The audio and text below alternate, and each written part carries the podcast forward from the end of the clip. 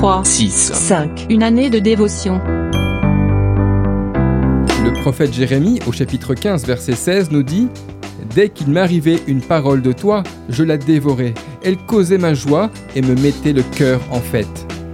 À la maison, je garde précieusement une pile de lettres que mes enfants m'ont écrites avec l'aide de leur mère lorsque j'étais en prison.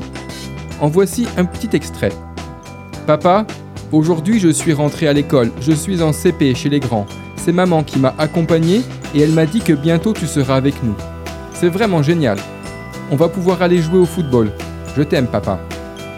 En lisant ces lettres, je ressentais une foule de sentiments dans mon cœur. Plus que de simples mots, c'était comme si mes enfants venaient me parler directement, ce qui me permettait de m'évader psychologiquement et d'oublier l'instant présent. Jérémie avait fait de la parole de Dieu sa nourriture spirituelle. Il l'a dévorée et y puisait les ressources nécessaires pour faire face à toutes les contraintes qu'il subissait à cause de son ministère. Pour lui, il n'y avait aucune autre alternative que de manger cette parole pour rester debout. Dans le livre des Lamentations, au chapitre 3, verset 21, on peut lire Voici ce que je veux repasser en mon cœur, ce qui me donnera de l'espérance. Quel effet la parole de Dieu produit-elle sur vous? S'enracine-t-elle au plus profond de votre cœur au point d'y habiter pleinement Elle est un véritable trésor dont il est bon que nous nous nourrissions quotidiennement.